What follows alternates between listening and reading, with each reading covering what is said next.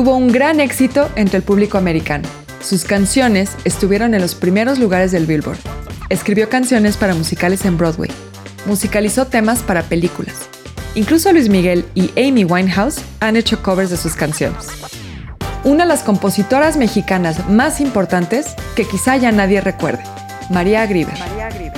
Nacida en 1885 en León, Guanajuato, desde muy pequeña demostró tener dotes al componer una canción a sus nueve años de edad llamada Una canción de Navidad. Su padre, al reconocer el potencial de su hija, la mandó a estudiar canto con los mejores maestros de Madrid y Sevilla. Poco tiempo después, en 1900, padre e hija decidieron viajar a Francia para audicionar para Claude Debussy, uno de los compositores más importantes de su época, junto a Maurice Ravel, el del bolero. Claude la aceptaría inmediatamente al darse cuenta de su potencial y se convirtió en una de sus alumnas más destacadas.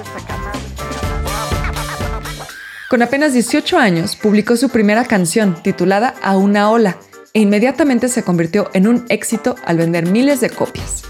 Pero la vida de María estaría llena de altibajos y cuando su padre murió en 1905, decidió regresar a México.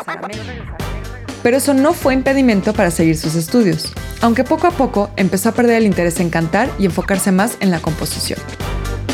María Joaquina de la Portilla Torres, su verdadero nombre, contraería nupcias con León Augusto Grieber, un contador originario de Cincinnati, y cambiaría su nombre a simplemente María Grieber.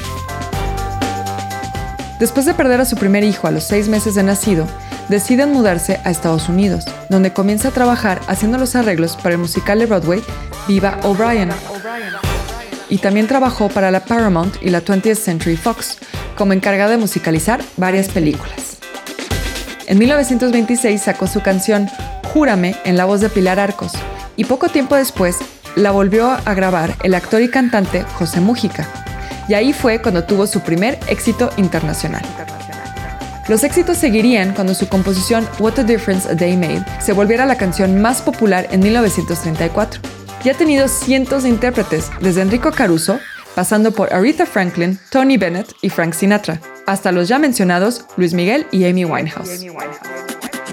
Pero no toda era felicidad. Las regalías por las ganancias de sus canciones no eran suficientes para seguir viviendo en Estados Unidos por lo que tuvo que regresarse a vivir a México, donde fue recibida con todos los honores por la comunidad artística. En 1948 tendría un trágico derrame cerebral, donde perdería la movilidad de la mitad del cuerpo y pasaría el resto de su vida en silla de ruedas. Fue condecorada con las llaves de la Ciudad de México, la Medalla del Mérito Cívico y la Medalla del Corazón de México. Fue nombrada Mujer de las Américas en 1952 Libertad Lamarque interpretó el papel de María Grieber en la cinta biográfica Cuando me vaya. Una escuela de música en la ciudad de Barcelona, España, lleva el nombre de María Grieber y en León, Guanajuato, hay una estatua en homenaje a la compositora y también un teatro. La mujer mexicana demuestra siempre que, no importa la adversidad, siempre sale adelante. Es por eso que en Esta es otra historia decidimos rendirle homenaje a otro par de mujeres que han sacado la casta en más de una ocasión.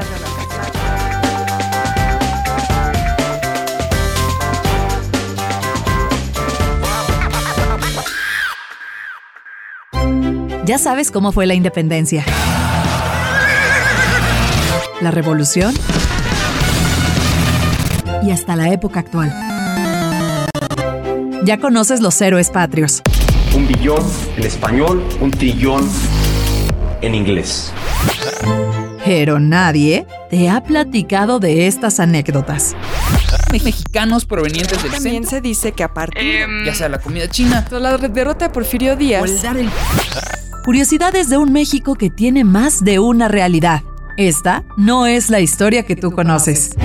Esta es otra historia pueblo mexicano deplora el hundimiento del potrero del llano que a México Hola, ¿qué tal amigos? Mi nombre es Osvaldo Casares. Yo soy Beca Duncan. Y bienvenidos a Esta es otra historia, este maravilloso lugar donde vamos a contarles historias no tan populares de la que sucedió en el país, digo, y en otras partes de México. Esta temporada vamos a concentrarnos en contarles historias específicamente de México, con personajes que pueden o no ser 100% mexicanos. De hecho, en el episodio de hoy hay una persona que acabó yéndose a otro lado y otra que venía del otro lado y acabó haciendo cosas acá. Sí, justo, alguien que estaba moviendo hilos en otra parte del mundo y terminó teniendo efectos catastróficos para nuestro país. Una historia, como dices, poco conocida, porque de eso se trata un poco este bonito audio show, es contarles un poco sobre historias de México, sobre México, en torno a México que no está necesariamente en los libros de texto. No lo van a encontrar en el libro de la SEP, pero van a encontrar acá cosas un poco más divertidas. Y vamos a empezar con un episodio sobre mujeres. Mujeres que influyeron en la historia de este país y puede o no que se hayan dado cuenta, puede o no que la hayan hecho a propósito, pero de que está su huella ahí, está su huella. Me encanta que estemos empezando con mujeres porque si hay un ámbito en este mundo que ha sido muy injusto para las mujeres, ha sido la historia. Se nos ha olvidado contar la historia de las mujeres, así que es increíble que vayamos a empezar con ese tema. ¿Tal vas a mansplainear el tema? no, ¿Acaso vas a hacer no, eso? siento que en mi caso es un mal ejemplo porque es una señora que lo hizo para mal. De hecho, la mía también, ¿eh? Entonces creo que no son Ah. mujeres que deberíamos estar enalteciendo. No, no, no, no estamos hablando de las grandes mujeres de, México. Sí, son- no se imaginen a Josefa, Milena Vicario. No, no, no. Exactamente, Estas son las mujeres oscuras de la historia. Exactamente, a castellanos. No, no, no, vamos a hablar hoy ya de cosas muy raras. Bueno, voy a empezar yo con la historia de Ignacio Comonfort y su mamá. ¿Cómo explicártelo? Te voy a poner sencilla. Sin querer iniciaron una guerra. O sea, Bueno, iniciaron una guerra que- básicamente porque su mamá se lo pidió. Aquí, cuando se meten con la mamá, ya te metiste en camisa de once varas. Voy a platicarles de este presidente de México, que es Ignacio Comonfort, que llegó en un momento coyuntural en el siglo XIX, donde est- estaba este México acababa de salir de la conquista, que acababa de salir de la Nueva España, ya era un México ya bien hecho, ya delimitado, más independiente, valentón, pero al mismo tiempo carecía de muchas cosas. Entonces, pues se seguía discutiendo sobre cómo era la forma de gobierno que deberíamos de tomar después de ya muchos años que habíamos tenido. Ya éramos libres, libres de qué manera, porque habían dos tipos de gobierno, estaban los conservadores y los liberales. Ahorita vamos a explicar un poco más o menos en qué Que consistían. suena como temas de hoy en día, ¿verdad? Algo que vamos a notar en este programa es de que cosas muy antiguas siguen pasando en este México contemporáneo. Van a ver cosas que van a decir, ok, ¿por qué esto está pasando si esto ya lo vivimos? Y Sí, van a eso a me pasar? suena conocido. Exactamente. Bueno, aunque la presidencia de Comonfort fue brevísima, resulta clave para el inicio de una guerra civil entre mexicanos conservadores y liberales puros, encontrándose Comonfort entre la espada y la pared. Antes de eso, déjame contarles en qué consistían los conservadores. Consideraban que el progreso del país se lograría mediante un sistema monárquico. Ellos decían, necesitamos un rey, necesitamos alguien que nos diga qué hacer, porque si no, no podemos. Una sociedad corporativa, Porque básicamente... no nos gobernamos solos, ¿verdad? Exactamente, que estaba eh, compuesta por un ejército bien grandote y la iglesia.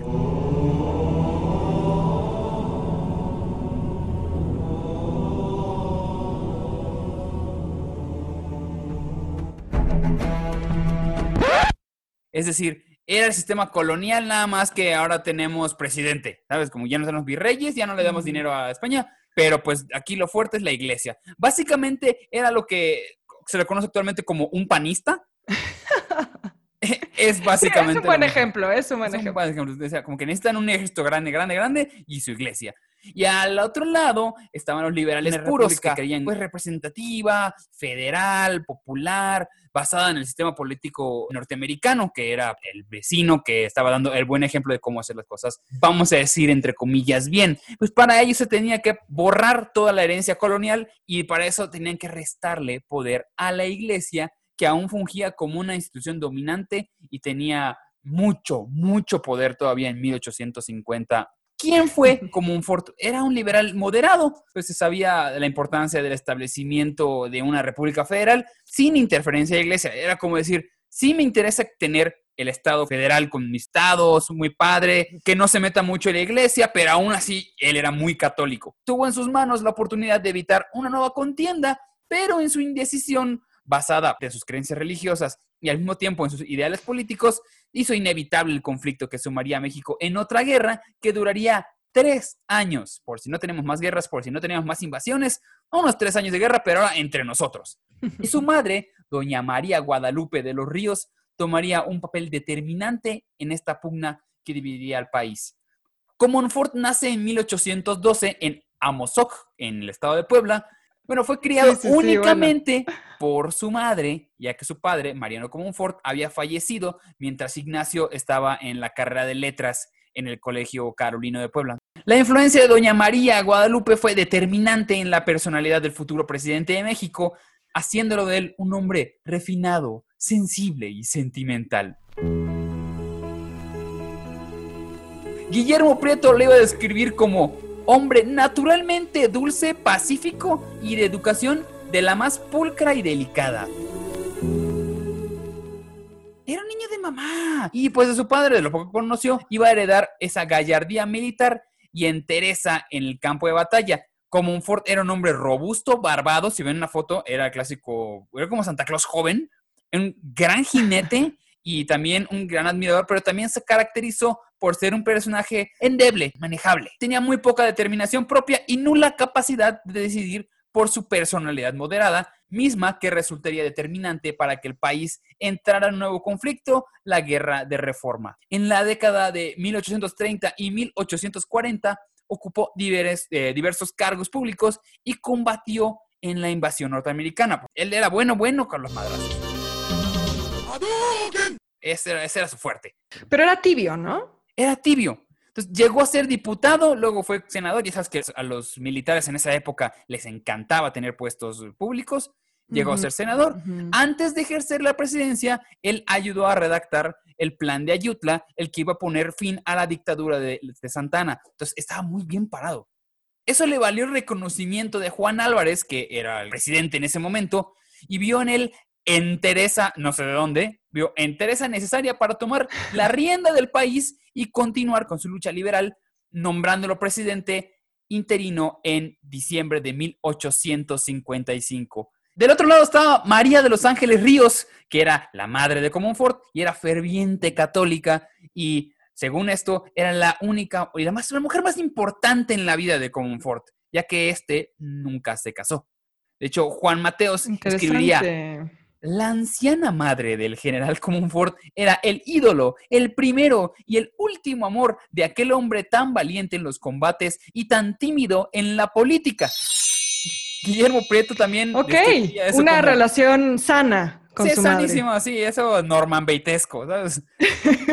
Igual, Guillermo Prieto describiría como la pasión profunda y la veneración por la señora a quien llamaba madre hacían que la acompañase frecuentemente, creando en él el hábito de tratar con señoras ancianas, mimar y condescender con los niños y ser un tesoro para las intimidades de familia. O sea, era el hombre perfecto para una mamá, ¿sabes? Como ahí estaba todo el tiempo, se llevaba bien con los niños, pero no soltaba a la mamá, entonces no le faltaba nada. Lo describían como un hombre sensible y amoroso, aunque sus acciones en el campo de batalla fueron determinantes, en el campo de la política, pues iban a dejar mucho que desear ante el coyuntural momento Sí, sí. de que estábamos pasando. Porque en 1857, ¿tú sabes qué sucedió ese año, Beca? ¿En 1857? Sí, Claro, las leyes de reforma. Efectivamente, se promulga la Constitución ese año con unas nuevas leyes y daban una nueva cara al Estado mexicano como una república federal, instituciones nuevas y un poder que ejercía desde el Ejecutivo, cortando cualquier relación con la Iglesia. Obviamente esto le molestó muchísimo a los conservadores porque era la Constitución progre. ¿Qué derechos para los indígenas? ¿Qué? ¿No van a darle diezmo? ¿No tienes que darle diezmo obligatorio a la iglesia? ¿Cómo va a ser eso? Eran muy importantes. Pero además le estas- quitaron propiedad a la iglesia. Muchísimas, muchísimas. Porque esta Carta Magna estaba conformada con ideas como separación de iglesia y del Estado. Y recordemos que desde la colonia, en el reino de la Nueva España, la religión católica tuvo un papel determinante en la vida política, en la vida civil, en la vida cultural. La Constitución pretendía todo. comenzar a forjar una nueva nación basada en leyes, instituciones públicas, un poder independiente. Y eso, como decimos, no le gustó para nada. Y como Ford pretendió que la nueva constitución sirviera para cimentar la base de la paz, era- eh, según él, no era suficientemente progre, era como, pues sí está bien, sí le quita poder a la iglesia, pero, ok, lo van a aguantar los conservadores y mm, no pasó. Pese a que él estaba integrado en los congresos de liberales moderados, al mismo tiempo estaba perdonando la vida de muchos conservadores que se habían lanzado en su contra. O sea, para atacarlo, y al mismo tiempo estaba diciendo, no, eh, sí, los perdono, no pasa nada, me, me, me tiraron una pedrada, no pasa nada. Ok, ok. Intentaba llevar las cosas en paz. Como conciliar, ¿no? Entre Exactamente. todos. Y esto al mismo tiempo estaba facilitando las propuestas legislativas de los liberales puros. Durante su presidencia en las capitales se respiraba un ambiente de inconformidad y pugna entre los dos grupos antagónicos. O sea, creía que estaba yendo, haciéndolo muy bien, pero en realidad estaba, punto- estaba así el hervidero de que no, aguant- no se aguantaba nadie. Los liberales lo consideraban conservador y los conservadores lo consideraban un liberal. Con los dos perdía. Claro, en vez de conciliar, quedaba mal con todos. Pues una vez promulgada la Constitución, este fue fuertemente condenado por los religiosos. La iglesia condenó al infierno a quienes habían jurado en ella y en como presidente ahora constitucional, como Monfort la había jurado, quizá recordó el pasaje del Apocalipsis en que Dios vomitaba a los tibios de su boca. Entonces decía, no, espérame, yo no puedo ser un tibio, tengo que tener una posición, si no, no voy a entrar al cielo. Eso generó un temor a Comonfort en su propia alma. Esto es en serio. Entonces, teniendo como aliados políticos al veterano Juan Álvarez, con quien había estado con el plan de Ayutla, y de hecho era compa de Benito Juárez. En una de esas, Comonfort decidió consultar con su mamá acerca Pues de esta claro. constitución. Era, jefa, ¿tú qué crees? ¿Qué opinas de esto? Y uff, no, la señora, como decíamos, era una ferviente devota, no dudó en interferir para salvar la condenada alma de su primogénito. ¿Por qué? Porque ella estaba aconsejada por el padre Miranda. El padre Miranda, que es de la iglesia, le están diciendo, oiga, ¿qué opina de esto? Obviamente le iba a decir que no. Ahí te va la frase que le dijo. Aquí, sobre mis rodillas, te enseñé a pronunciar el nombre de Dios. Yo empapé tu cabeza con las aguas bautismales y los óleos ungieron tus cabellos. Yo te llevé al pie del altar y la hostia consagrada llegó a tus labios llevando el perfume de la fe católica.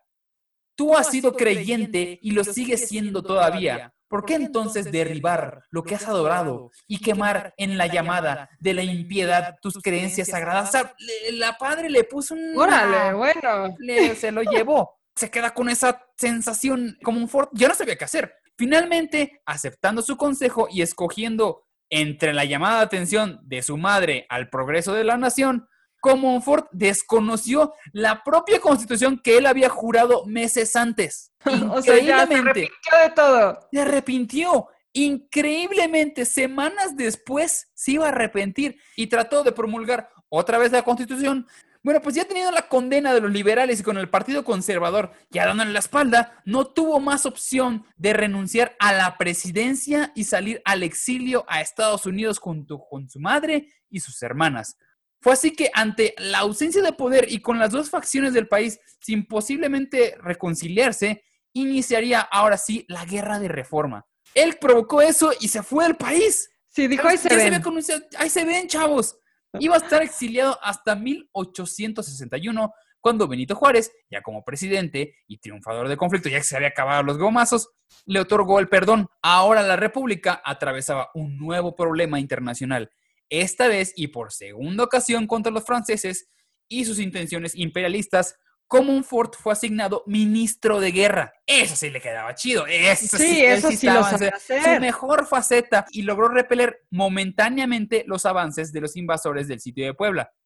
Lastimosamente encontraría la muerte en el campo de batalla cuando una lanza enemiga le atravesó el corazón en 1863. Fue así que cayó del lado bueno de la historia, siendo recordado por sus intentos de conciliación y su entrega como militar, ya que de haber muerto por causas naturales, iba a acabar siendo recordado como el presidente que inició una guerra porque su mamá se lo pidió. La mamá más mala del mundo. Bueno, al menos pudo limpiar su nombre un poquito, ¿no? El pobre. Un poco, pero al mismo tiempo, qué tibio. Y sí, hay muchas hay calles que se llaman como Fort, hay muchos lugares que se llaman como Fort, pero él inició este problema. Él y su santa madre, ¿verdad? O sea, ¿en qué momento te- tu mamá te dice, sí, puedes irte a la guerra, puedes ir a agarrarte guamazos? Ey, pero esa constitución me la quitas. Sí. Bueno, es que es no te metas con la iglesia, realmente lo que le estaba diciendo su mamá, ¿no? Pues bueno, ese es el triste caso de Ignacio Comonfort y su madre. ¿Dónde vas, Isabel? Al café de la Unión a tomar una copa por la Constitución. ¿Dónde vas, Isabel? Al café de la Unión a tomar una copa con Don Juan de la Cruz. Esta es otra historia. Pues yo no les voy a contar la historia de una mamá de hierro, pero sí de una primera dama que sabía cómo usar sus mejores dotes sociales y físicos para convencer a todos los políticos de lo que ella pensaba que era importante. Esta mujer era Julia Gardiner Tyler, la primera dama de Estados Unidos que nos costó la mitad del territorio. O Así que, sea, bueno, todo lo que había pasado antes no importó. Esta mujer acabó tomando la decisión. Pues esta mujer fue la que acabó como jalando los hilos, convenciendo a la gente, principalmente de que Texas tenía que anexarse a Estados Unidos. El primero de marzo de 1845, México perdió a Texas, y esto fue con la firma de su anexión a Estados Unidos por parte del presidente John Tyler. Tras la firma de la resolución, Tyler le entregó a su esposa la pluma de oro que usó para sellar el destino de Texas y quizá también de México. Esta mujer, Julia Gardiner, Tyler, la pondría en una cadena y la usaría como collar por el resto de su vida, porque estaba muy orgullosa de que ella fue la que logró convencer a los estadounidenses de que Texas debía ser suyo. Que ni queríamos a Texas. eh. Eh, sí, quien los quiere. Como les decía, esta historia no es tal cual sobre un personaje mexicano, pero sí de una mujer que influyó en la historia de México y que pues tuvo un impacto al final desastroso para nosotros. Ella sabía que sus dotes sociales podían ser una gran herramienta, así que los usó para que tanto el Congreso como el Senado de los Estados Unidos aprobara la propuesta de anexión de Texas. Y con eso, pues de alguna manera terminó desencadenando la pérdida de la mitad del territorio mexicano, porque unos años después los estadounidenses nos invadirían y se llevarían un montón de otros estados. Texas fue como un poco la puntita de ese iceberg. Quiero contarles un poco sobre quién era esta mujer, porque la verdad es que era una señora muy pintoresca y fue pues todo un personaje del mundo político y social de Washington en su época, aunque para muchos no necesariamente para bien. Julia Gardiner cautivaba la atención de hombres y mujeres por su belleza, pero también por su estilo. Entonces, primero se convirtió en una codiciada soltera y después, ya casada con el presidente John Tyler, en un ícono de la moda de su época. Pero había muchos a los que les parecía que su comportamiento era bastante escandaloso. Julia nació en el seno de una caudalada y poderosa familia neoyorquina. Su padre, David Gardiner, había sido un exitoso abogado, pero dejó su carrera en las leyes para dedicarse a la política. Y fue senador por el estado de Nueva York en cuatro periodos. Entonces, bueno, tenía bastante influencia política su papá. Nada más para que se den una idea de la riqueza de los Gardiner, Julia y sus tres hermanos nacieron en una isla privada que su familia había comprado en el año de 1639. Entonces, esto era como el equivalente a realeza en Estados Unidos. Sí, uno aquí presumiendo casas en Acapulco. Ellos tenían su propia isla. Obviamente la isla se llama, se sigue llamando Gardiner Island, porque es la familia Gardiner, y se encuentra en la zona de East Hampton, que hasta el día de hoy es conocida por sus exclusivas residencias. Sí, ahí tengo una casa. O sea, luego te. te Sí, sí, sí, sí, ahí, pasamos los. Sí, veranos, claro. quieras, claro. Además de estar dotada de esta gran riqueza, Julia también era muy inteligente, porque la posición social y económica de su familia le permitió tener la mejor educación de la época. Y esto era muy común entre la élite, porque a pesar de que en ese momento se esperaba que las mujeres se casaran y pues obviamente no tuvieran ningún tipo de vida laboral, era importante educarlas con una amplia cultura general. Y pues más que nada para que pudieran tener una buena conversación de sobremesa. Y bueno, para Julia terminó siendo más que eso, porque ella aprovechó su inteligencia y cultura para hacer un lobbying político más que exitoso. Ahora, a pesar de haber crecido en este mundo de rigurosa etiqueta y estricta educación, Julia no siempre seguía las formas que se esperaban de una mujer de élite y su vida, como les contaba, también estuvo rodeada de escándalos. A los 18 años decidió modelar para un anuncio de moda. ¿Qué, qué, qué, qué, qué? Sí, imagínense, estamos hablando del siglo XIX. ¿Cómo se atreve? Pues no sonará raro, pero a su familia no le gustó nada. Para entonces ella ya era bastante conocida por su belleza y su buen gusto. Se le vio las pantorrillas. Ni siquiera estaba perfectamente vestida. Pero bueno, de todas maneras fue un escándalo porque pues se consideraba que la publicidad o participar en ese tipo de cosas pues era como de la chusma. Una señorita de alta sociedad no tendría por qué hacerlo. ¿Qué van a creer que somos pobres? Finísima y carísima, por cierto. Exactamente. Y bueno, además sí tenía mucho que ver como con guardar las formas. Bueno, no era nada raro que la buscaran, porque como les digo, ella era muy famosa por su belleza, por su buen gusto al vestir O sea, podríamos decir que Julia era como una influencer, solo que en vez de historias en Instagram, pues en esa época se estilaban los anuncios impresos en periódicos, ¿verdad? Sí, era la Yuya de esa época. Exactamente, una cosa así. Entonces Julia posó presumiendo un hermoso bolso al lado de un hombre desconocido. Y la tienda le puso como apodo la Rosa de Long Island. Entonces suena como el sueño de cualquier adolescente, ¿no? Pero su familia les digo que no estaba nada contenta. Y al contrario, para ellos esto estaba muy por debajo de lo que esperaban de una chica sociedad. Así que decidieron que tenían que enviarla fuera del país hasta que pasara el escándalo. Pues ese viaje de castigo fue ni más ni menos que a Europa. Entonces, así que digan que viaje Oye, de no, castigo, espérame, no, sí. tampoco, ¿no? Pero terminó cambiando la vida de Julia y también, unos años después, la vida en la Casa Blanca. Julia quedó fascinada por los protocolos de la realeza europea y decidió implementar muchas de las cosas que vio en las cortes del otro lado del charco en los eventos sociales de la Casa Blanca cuando se convirtió en primera dama. Ajá. Y de hecho, aunque solo ostentó ese título por ocho meses, muchos de los cambios de etiqueta que implementó siguen vigentes hoy en día en los protocolos presidenciales de Estados Unidos. ¿Cómo llegó a ser primera dama? También es un tema bastante controvertido. Y es que su esposo, John Tyler, le llevaba 30 años y estaba casado cuando la conoció. O sea, los papás preocupándose que saliera una revista y se andaba dando un señor casado. me acerque, viejo Y todavía no dando, pero sí Doble estaba moral. Cortejada por un señor casado y que además, O sea, así que además antes, era presidente del país, ¿eh? O sea, no era cualquier cosita. Sí, ahora, ahora te lo conocemos como Bill Clinton y esas cosas, pero mira. Fíjate que sí, como dices, la historia se repite un poco, ¿no? Bueno, en ese momento ella tenía 21 años y él 54. ¿Cómo se conocieron? Bueno, su papá tuvo mucho que ver, porque como ya les conté, estaba muy metido en la política. Así que recibió una invitación a la Casa Blanca y decidió llevar a su hija. Pero la cosa se pone más escandalosa aún, porque en ese momento la esposa de Tyler, Leticia, estaba convaleciente, así que no pudo ir a la fiesta. No sabemos si Tyler aprovechó la enfermedad de su esposa para echarse un taco de ojo, pero lo que sí sabemos es que ella moriría unos meses después. Y a las pocas semanas, Tyler comenzaría a cortejar a Julia.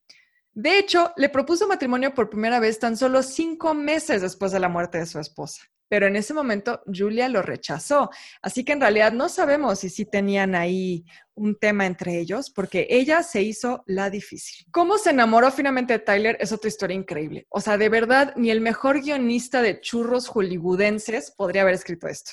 Resulta que Tyler estaba casi obsesionado con Julia. Le mandaba cartas y le propuso matrimonio en múltiples ocasiones. Por ahí también hay chismes de que llegó a coquetear abiertamente con ella en eventos oficiales y hasta intentó robarle un beso en público. Imagínate tú. No, no, no, Esto no, ya no en puedo, ya no puedo con tanto escándalo. 1843. Finalmente, en 1844, decidió invitarla a ella y a su familia a un crucero por el río Potomac en su nuevo barco de vapor, el Princeton. Para celebrar su primer viaje, decidieron disparar unos cañones, pero explotaron. Y en la explosión murió el padre de Julia y varios miembros del gabinete de Tyler. Julia se desmayó al ver lo que había pasado, pero Tyler logró agarrarla antes de que ella cayera al río y en ese momento se enamoró de él. Ah, ¿Conoces la llave? Entonces les digo, esto se pone mejor que cualquier película de Hollywood. Ya finalmente, cuando decide casarse con Tyler, se convirtió en la primera dama más joven, con tan solo 24 años. Entonces esta mujer, esta muchachita lista y guapa, a los 24 años convenció al Congreso y al Senado de Estados Unidos de que nos quitaran Texas. Entonces, imagínense ustedes lo inteligente y capaz que era esta mujer. Porque, pues, su juventud y belleza cautivaron a la sociedad de Washington y ella justo aprovechó esto para ayudar a su esposo a lograr sus metas políticas. Julia sabía que muchos congresistas, senadores y hasta algunos jueces de la Suprema Corte no se podían resistir a su encanto. Y de hecho, varios de ellos también habían intentado cortejarla. Así que cuando se estaban poniendo difíciles con su esposo, ella organizaba uno de sus famosos bailes o una cena privada y los convencía de aceptar las propuestas del presidente, porque nadie podía decirle que no. Consciente de estos poderes de persuasión, se encargaba de estar muy bien informada sobre los asuntos que le interesaban para después usarlos como tema de conversación en eventos sociales. Entonces ella tenía informantes por todos lados, amigos en el gobierno que le informaban de qué estaba pasando, quién se oponía a su esposo, quién eh, estaba ahí moviendo las aguas y entonces ella casualmente sacaba los temas en conversación en alguna cena o en un baile y terminaba convenciendo a la gente de que le dijeran que sí a todo lo que su esposo quisiera. Hmm.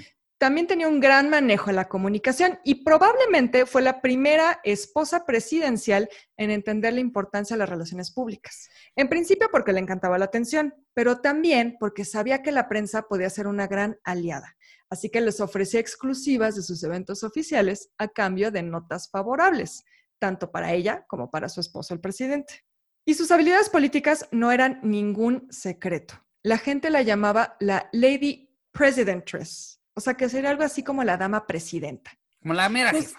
Exactamente. La gente sabía que ella era la mano que mecía la cuna o que ella era de alguna manera como la titiretera ahí. Y de hecho esto ya se convirtió en algo súper público porque era muy común verla en el Congreso o en el Senado escuchando las deliberaciones. Ahí está como la posibilidad de que vayas a ver los debates como público. Entonces era muy frecuente verla en No, estas cuidado. galerías de Qué público. emoción. Imagínate, debió de haber sido fascinante. Pero ella, obviamente, tenía mucho interés en el tema de Texas y entonces iba particularmente a los debates que tenían que ver con la anexión. Además de presenciarlo, como les digo, tenía sus informantes dentro del gobierno que le contaban de los detalles que sucedían a puerta cerrada. Entonces, no solo estaba enterada de las discusiones públicas en el Congreso y en el Senado, sino que también de todas las disputas que se daban dentro de las oficinas de los congresistas y los senadores. Además, se metió tan de lleno en el asunto tejano que enviaba copias de la propuesta de su esposo para la anexión, que básicamente consistía en una resolución conjunta con México. Esa fue toda la propuesta de Tyler y esa fue básicamente lo que ella estaba apoyando. Su apoyo a la anexión tejana fue tan conocido que la gente la veía como una causa suya. Y de hecho, en varias caricaturas de la época se burlaban de que Tyler solo neciaba con el tema por la insistencia de su esposa como que ella lo había seducido para aceptar que Texas tenía que ser de Estados Unidos. Ah, mira. Ahora, ¿por qué la insistencia de Julia en el tema tejano? Eso fíjate que ningún historiador lo ha podido descubrir. Realmente no sabemos si fue una causa de Tyler que ella apoyó por amor y apoyo a su esposo, o si realmente sí es cierto lo que dicen estas caricaturas, de que ella era la que insistía en el tema de Texas y su esposo simplemente aceptó, porque muchos historiadores también han hablado que hubiera sido mucho más fácil para Tyler simplemente dejarle el asunto al siguiente presidente, a Polk. Ella era brillante para la política. La insistencia y el lobbying de Julia indirectamente, como les digo, resultaría en la invasión estadounidense en 1847, porque una vez que consiguieron la anexión de Texas, los gringos decidieron encajar más el diente. Su lógica era por qué conformarse con un estado cuando el vecino tenía vastísimos territorios sin usar y estaban en una crisis económica. Nosotros éramos un blanco fácil en ese momento. Pues el siglo XIX fue muy caótico, pero en principio la independencia nos dejó bastante lastimados económicamente. Realmente no podíamos pelear contra los gringos. Y dijeron, bueno, pues si ya tenemos Texas, si ya logramos Texas, ¿por qué no nos vamos por más? Y pues la ambición de Julia finalmente alimentaría ese sueño expansionista y colonizador de Estados Unidos. Todos sabemos cómo terminó eso. Perdimos la mitad de nuestro territorio y esta mujer fue pues la que empezó a meter un poco la hazaña para que Estados Unidos quisiera meterse con nosotros y terminara invadiendo. I come to town the other night. I heard the noise and I saw the fight. The watchman was a running around crying, old and Tucker's come to town. Get out of the way. Esta es otra historia. Pues les dejamos con este episodio de Esta es otra historia. Muchas gracias por escucharnos. Esperemos que siga escuchándonos porque vienen más historias más interesantes, historias más conmovedoras, historias más bizarras e historias que no van a creer que sucedieron en este país. Mi nombre es Osvaldo Casares Yo soy Beca Duncan. Y esta es otra historia. Roll on Silver Moon with Yodel, sung by George P. Watson at a Sun record. As I strayed from my cot at the close of the day, mid the ravishing beauties of June. Esta es otra historia. Esta es otra historia. Es narrado por Beca Duncan y Osvaldo Casares. Investigación a cargo de Horacio Acosta y Ernesto Aguilera. Producción de audio, Uriel Islas. Esto fue una producción de Máquina 501 para el mundo. De nada, mundo. Productor ejecutivo, Manny Mirabete.